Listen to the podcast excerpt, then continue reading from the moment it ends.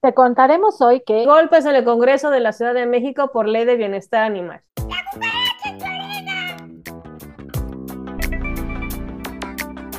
Bienvenidos a otra emisión más de La Cucaracha en tu oreja. En este noticiero te traemos las noticias más relevantes de la semana y como cada lunes te saludamos la doctora Adriana Cosío, la doctora Sandra Hernández y su servidora Enriqueta Garrido.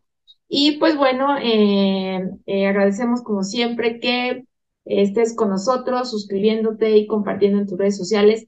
Y este, justo esto que ha estado pasando, ¿no? Que se ha movido en redes de el pleito entre los dos senadores, digo, los dos eh, diputados en el eh, Congreso de la Ciudad de México por eh, la ley que, la iniciativa de ley que se iba a presentar o que se iba a aprobar, la ley de bienestar animal, este, que abroga la ley vigente de eh, protección a los animales aquí en la Ciudad de México.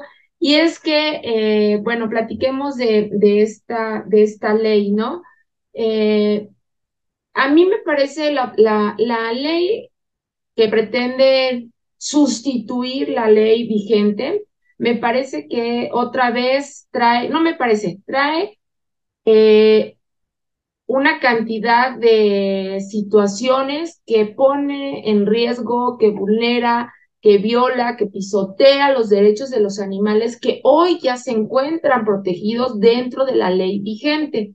Y es que esta ley trae eh, disposiciones como eh, poder matar, fíjense, poder matar animales sanos y animales abandonados, este, y que además es contradictoria a leyes federales y a la constitución. Trae eso dentro de la ley y luego trae ahí también un artículo que se opone eh, a esta disposición o a esta regulación prohibiendo la matanza de animales sanos. Entonces trae ahí esa revoltura. Luego el tema de los espectáculos, que más que prohibirlos, empieza a regular. O sea, ahorita tenemos ya muchos espectáculos que están eh, prohibidos en la ley vigente y lo que hace esta ley es como permitirlos otra vez, ¿no? Este, retomar su regulación y eh, pues es, como eh, regresar a algo que ya se ha avanzado y que ha costado muchos años muchísimos años de lucha para que pudiera estar en esta ley actual. Luego, este, ¿qué más? Trae el tema de facultades que se le otorgan a la Secretaría de Salud en exceso. La Secretaría de Salud sabemos que es una secretaría que está ahí y se creó con la finalidad de eh, vigilar y regular toda la salud que tiene que ver con los humanos, no con los animales y de repente le empezaron a meter facultades de, de revisión, de verificación, pero sabemos que la Secretaría de Salud le importa cuando hay un tema de zoonosis, ¿no? Es cuando hay una situación en la que una enfermedad de un animal pueda transmitirse al humano, ¿no? Y que pueda poner en riesgo animales eh, que son de consumo y que puedan, puedan poner en riesgo la vida del, de los humanos. Entonces, a salud en realidad es una institución que se haya creado específicamente para, para el tema de los animales, o sea, para el bienestar de los animales y que cuente con todos los, los requerimientos para hacer evaluaciones eh, en tema de etología y en tema de salud directamente de los animales como tal. Entonces, meterle más facultades a la Secretaría de Salud se me hace totalmente absurdo porque creo que eh, debería de eh, darse esas facultades y darles más, más a otras autoridades que sí son más este, específicas en el tema de bienestar animal, que cuentan eh, con más em, elementos en esa materia, aunque no con el presupuesto, pero pues deberían de darle presupuesto para ello, ¿no? Y, este, y así podemos ver una serie de, de condiciones y circunstancias que resultan muy graves y que pues sin duda es un retroceso a, algo que ya, si ya tenemos una ley buena, que si bien es cierto, es, eh, tiene que perfeccionarse en algunas otras situaciones, no sé para qué le metieron mano a todo, haciendo una revoltura que además ellos ni se entienden porque se contradicen ahí mismo en un artículo, ponen que se pueden matar todos los animales este, abandonados y los que no sean recogidos en los centros de control canino y por otro lado prohíben este, la matanza de animales sanos, entonces ni siquiera ellos saben lo que están poniendo dentro de la ley. ¿Cómo la, cómo la vieron ustedes? Pues mira, yo tengo así como una es todo esto que dices de la Secretaría de Salud, que ya ha sucedido con anterioridad. La Secretaría, por ejemplo, no puede adquirir fármacos de uso veterinario porque es Secretaría de Salud, ¿no? Está fuera de su regulación. Y por otro lado, pues está prohibido que se usen fármacos de uso humano en animales cuando existe el equivalente veterinario. Entonces, es un desastre. ¿no? Entonces, parece que quien hizo la ley no conoce un montón de temas que giran alrededor de los animales. Entonces, bueno, esa es una. Y sabemos que a la Secretaría de Salud, en realidad, en realidad, los animales le importan mientras no causen zoonosis a los humanos. Y de ahí en fuera, no le importan y lo han dicho como específicamente, ¿no? Y también por otro lado, este, yo creo que eh, queda como muy, muy evidente que es una ley en la que no se sentaron a discutir realmente en mesas de trabajo reales quienes, la quienes hicieron y la construyeron, ¿no? Una ley tan compleja, con, donde hay tantos actores involucrados, donde va a haber tanto impacto en tantos sectores, sí necesita que se hagan mesas de trabajo en serio, no exposiciones de 10 minutos, ni, ni tampoco que manden el documento y digan, revísale acá y revísale allá y tienes media hora para revisarlo, ¿no? Lo que se necesita es hacer mesas de trabajo aunque se tarde, pero mejor que se tarde que se haga una buena ley a que esté pasando esto, ¿no? Ahora lograron por fin aplausos por esta ley porque logró unir a los animalistas y a los veterinarios que estaban peleándose, ¿no? Tan mal está hecha que salieron dos sectores que siempre se habían estado peleando a pelear por la misma causa, que no pase la ley. Eso fue increíble, ¿no? No sé, Sandra. Es este, extraño que se fueron a manifestar y pues sí es que también hay varios este, puntos dentro de la misma ley pues que afectan al, al trabajo de, de, personas como médicos veterinarios en donde están dando facultades a dependencias de la, de la Ciudad de México para ir y verificar si son personal capacitado, un médico veterinario, cuando esos, este, ¿cómo se llama? Eh, pues dependiente de la SED, por eso pues, estudia uno y tiene su cédula, ¿no? Y, este, y toma cursos y todo, pero que tiene que estar haciendo dependencia estatal verificando si eres este, personal competente para hacer tus trabajos. y también, por ejemplo, pues otras cosas que están haciendo, pues que también son este, este, pues, que van en contra de la Constitución, ¿no? Que pueden entrar a una casa, ¿no? En, en flagrancia, sin orden judicial, cuando sabemos que pues esto pues es totalmente pues que va en contra de los de, derechos este, humanos y, de la Constitución, que probablemente Enriqueta nos pueda hablar más de eso, porque sí, está de horror, ¿no? Está, está de horror y además, o sea, eso pues denota su, además su ignorancia porque eh, yo, yo creo que hasta los deberían de multar por hacer este tipo de cosas, o sea, es, es increíble, ¿no? Esto ya fue además determinado por la Corte. Si se acuerdan, esto estaba actualmente en la, en la ley eh, que tenemos vigente en el artículo 10 bis se hablaba de esta eh, injerencia sin orden judicial y la Corte lo determinó, ya la Suprema Corte lo declaró inconstitucional, ah, pues lo vuelven a meter. O sea, entonces, de verdad, eso, eso, o sea, queda muy claro que lo están haciendo nada más al aventón, que tienen otro tipo de intereses, menos eh, intereses reales de bienestar animal, porque además, fíjense, el dictamen, o sea, el dictamen que se presentó y que se aprobó en la en esta comisión este, ambiental del, del Congreso de la Ciudad de México, dice de dictamen en sentido positivo por el que se abroga la ley de protección a los animales y se expide la ley de protección y bienestar animal. O sea, ¿qué positivo tiene y qué tema de bienestar animal tiene cuando te meten por ahí, este, artículos, palabras este, y, y definiciones que están mal hechas, que perjudican y que tienen que meterle, como digo, tienen que meterle mano a todo, a todo, a todo. ¿Con qué fin? No lo sé, pero de bienestar no es. Positivo tampoco, porque bien podían agregar cosas que no están reguladas como, ah, pues el tema de los paseadores, ah, pues todo lo que ha habido con el tema de los, de todas estas guarderías y de todos estos lugares que están pues mal regulados, de todas estas también como estéticas, por ejemplo, que ahí no lo tocan, ¿eh? Ahí no lo tocan, el tema de las estéticas este, ambulantes, ¿no?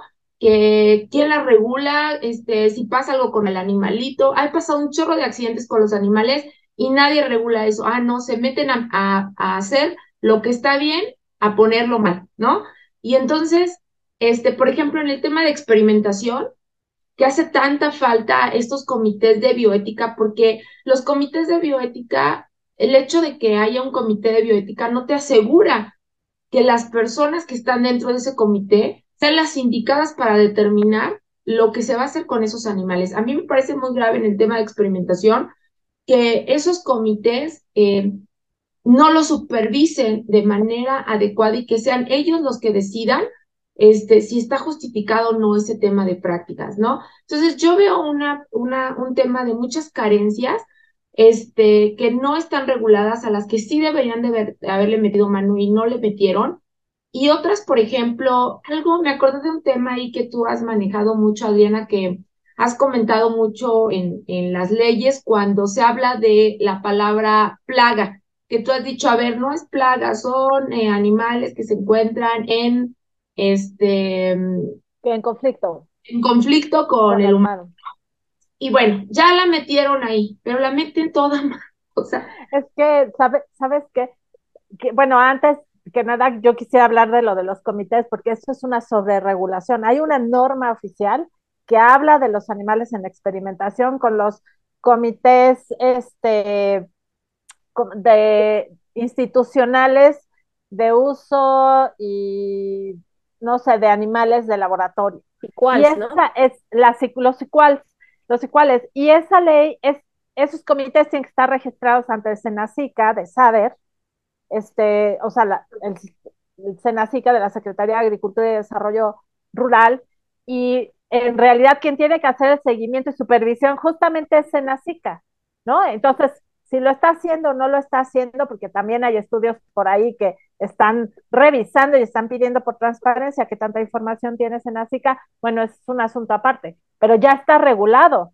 Entonces, no, están metiendo una doble regulación, ¿no? También es un error muy grave y además confundir qué es un comité de bioética con qué es un, un CICUAL, o sea, como que todo eso lo tienen que trabajar y el trabajo lo hizo quién sabe quién, ¿no?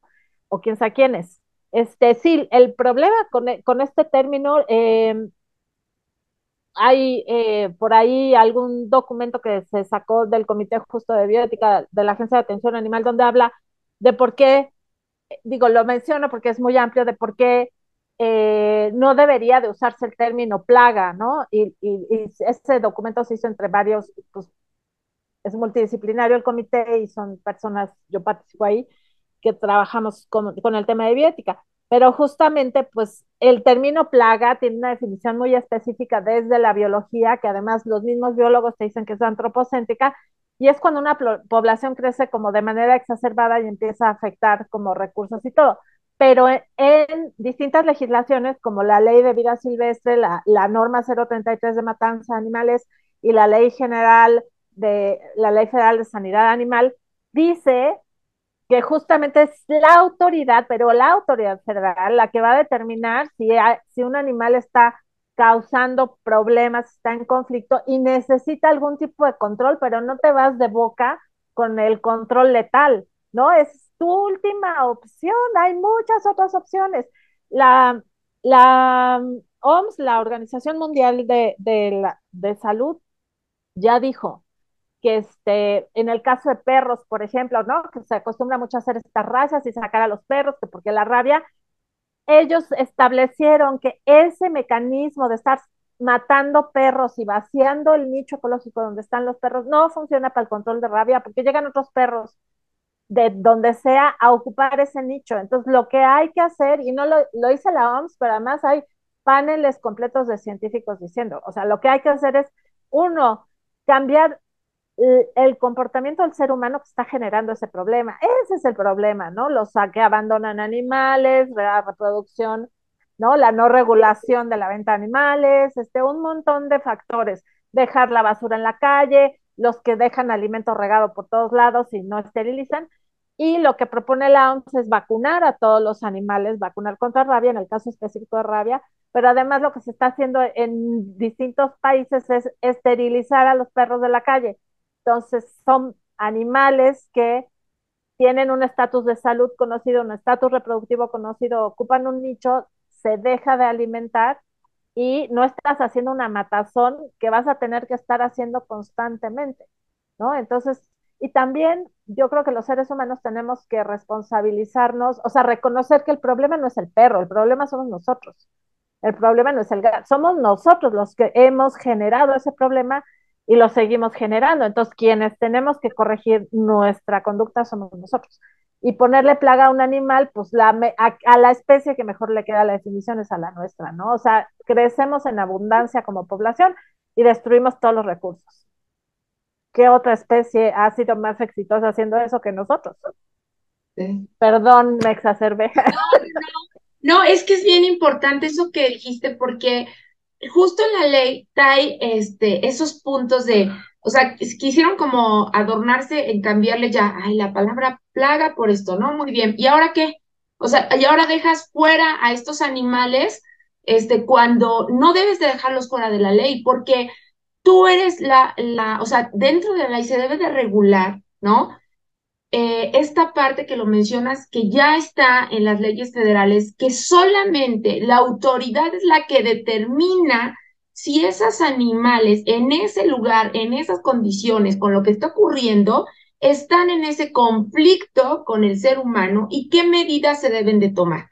No es, ah, pues este animal está en conflicto con el ser humano y pues vamos a hacernos cargo de él, ¿no? Porque entonces estás violando las leyes federales. Entonces aquí ni siquiera tienen idea de eso, ¿no? O sea, dicen, eh, le cambiaron a la ley actual el término de plaga para dejarlo exactamente igual, o sea, a los animales en las mismas condiciones desprotegidas, dejando, cambiando la palabra de plaga por animales este, en conflicto con el humano. Pero, o sea, ¿qué? ¿Eso qué? En conflicto con el humano, pero no por eso cualquiera puede este, disponer de ellos, cualquiera puede hacer los que quiera, si no es la autoridad, como lo dice la ley federal, la que lo determina en las condiciones y en las situaciones, porque entonces tenemos los casos de vamos a matar a las palomas que están, que porque son una plaga, no. Y ojo, ojo, porque todas estas tonterías se contraponen también al Código Penal. El Código Penal es muy claro aquí en la Ciudad de México y dice que los animales en situación de calle no serán considerados plaga, aunque esté la palabra ahí plaga en el, en el código, ¿no? que bueno, es, ahorita ya se trata de cambiar, pero de, a lo que voy es que, ¿de qué sirve? Por ejemplo, aquí el, el Código Penal protege más, aunque ocupe la palabra plaga, está protegiendo porque está diciendo, a ver, espérame, los, los perros, los animales en situación de calle no son considerados plagas, o sea, no, no está justificado que saques el rifle o que saques el arma o lo que quieras y digas, estos animales son una plaga y los mates porque vas a tener una sanción penal. Y aquí en la ley, este, pues lo dejan así a, ah, pues protejo a todos menos a los que estén en situación o en conflicto con el humano. Ah, pues gracias. De, de, hecho, justo la propuesta del comité que de ahí sacan, ¿no? Quien hizo esta maravillosa modificación, se lo voló del comité, porque además participa en el comité. Y entonces lo saca el término de animales en conflicto con el humano, lo sustituye por el de plaga, pero la propuesta de usar ese término es para reconocer la responsabilidad del humano y desestigmatizar al animal que está en conflicto con el humano y solucionarlo como un conflicto, no como otra vez voy ahí a matar todo lo que me encuentro y me estorba, ¿no? ¿Qué es eso? O sea, es como no crecer como sociedad. Claro, muchos de esos animales son este, considerados como este, fauna urbana y eso es competencia de la Secretaría de Medio Ambiente estatal y federal, ni siquiera de las alcaldías. Entonces, también, y para hacer cualquier manejo de ese tipo, se tiene que sacar un permiso ante la Secretaría de Medio Ambiente y se tienen que hacer estudios poblacionales y de impacto ambiental antes de hacer cualquier manejo de este tipo de animales. Y esto este, eso sí hay que dejar bien claro, ¿no? Que todo, no todo lo que está en la calle, ¿no? nada más se mata, sino se tiene que sacar un permiso. Y también este, una cosa que sí quisiera resaltar es que, mira, por lo menos aquí ya en lo que es la fiscalía, pues se habla ya por, de primera vez por disponer de peritos, de médicos veterinarios o técnicos especializados en etología y patología post-mortem, pues para tener todas estas este, temas de, ¿cómo se llama?, de maltrato, ¿no? Que a la fecha pues no existe este, esa este, figura en la fiscalía, que es muy, muy importante y urgente que se integre. Sí, pero un problema es que ponen patología post-mortem y hay patología que no es post-mortem.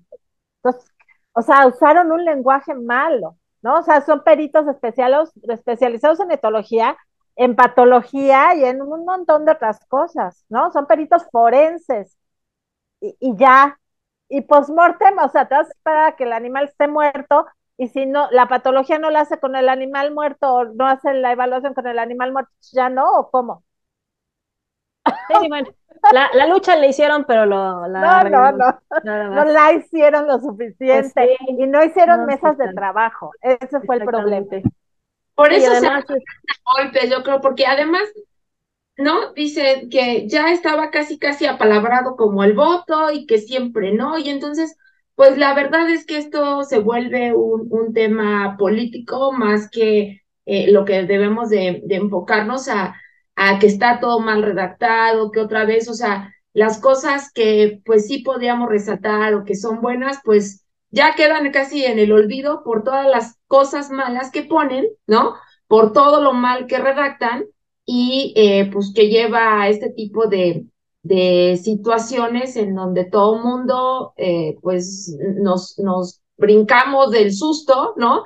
De saber que quieren pasar este tipo de leyes. Eh, como dices, además, las mesas, según habían hecho unas disque reuniones y mesas, pero no les importa lo que la gente diga, o sea, los comentarios que uno haga o que digan esas disque mesas de trabajo son solamente para decir, a ver, aquí hubo cinco reuniones ya que nadie les hizo caso y no, que no. no, pero además una mesa de trabajo para, para este tipo de cosas, haces una minuta, llegas a acuerdos de cómo queda exactamente la redacción y eso se respeta. No vas tú y, después en lo oscurito le cambias o lo pones como más te gustó. Eso es una mesa de trabajo. Y te vas a tardar meses y años, sí. O sea, las normas se llevan años, ¿no? Cuando se hacen mesas de trabajo, pero quedan cuidadas, bien hechas, se aceptan en su mayoría, ¿no? Y, y, y además hay un consenso entre los participantes. Aquí, pues, no sé, ¿no? O sea, consensaron un cacho con unos y un cacho con otros y nadie quedó contento y ya se les fueron a parar ahí al Congreso y además se pelearon adentro del Congreso. Entonces, ¿qué, qué están haciendo? ¿no? Y además es grave porque quieren ser juez y parte, porque pues también dice que quieren emitir criterios técnicos en, en que se base la certificación, ¿no? Para, para determinar qué personas son las adecuadas en, para temas de bienestar animal y cómo mantener a los, anima a los animales. Entonces no puede ser juez y parte. Necesitas, una, necesitas una entidad externa que te certifique y decir, ah, mira, yo ya estoy certificado por fulano de tal, ¿no? Entonces ya no me puedes hacer nada, no puedes ser juez y parte. Sí, no, exactamente, ¿no? Y, y ese creo que es un problema, que, que como que hay algunas instancias que quieren como acaparar todo, ¿no? Y, y, y, ni siquiera tienen como ni la capacidad, ni siquiera están entendiendo de qué se trata porque así les quedó la ley, ¿no? sí, así quedó, exactamente, hecha con las patas. Hay también el tema de que le pueden, que pueden eutanasiar por problemas conductuales que pongan en peligro este, su vida o la de otros, ¿no? O sea, la vida de la animal. ¿Quién lo determina? O sea, como, ¿por qué ponen ese tipo de cosas? O sea, si son problemas conductuales, pues un No es eutanasia, y no es eutanasia, eutanasia es para beneficio del animal. Claro, no, pero no es eutanasia. Eutanasia. Y así lo ponen, o sea, ponen que se puede eutanasiar y, ¿por qué? O sea, está de verdad está mal, qué bueno que, que se alborotaron todos, qué bueno que estamos hablando de eso Yo, concluiría diciendo que yo, desde mi punto de vista, no quiero una ley nueva. Es la ley que tenemos, es una ley que cada palabra que está puesta ahí ha costado muchos años, que es una ley buena, que, me, que requiere este, actualizaciones, sí, pero no meterle mano a todo. Vamos actualizando, como dijimos, lo que falta, vamos poniéndole a lo que falta, pero dejen lo que está. O sea, no le empiecen a poner y a quitar porque acaban haciendo estas porquerías, porque no tienen la experiencia, porque no tienen el conocimiento y porque esto acaba siendo en los golpes y acaban los golpes por no hacer las cosas bien. Pues muy bien, pues muchas gracias a todos. Terminamos nuestro programa. No dejen de vernos cada lunes con las mejores noticias de la semana. Denos sus comentarios, platiquen con nosotros y nos vemos la siguiente semana.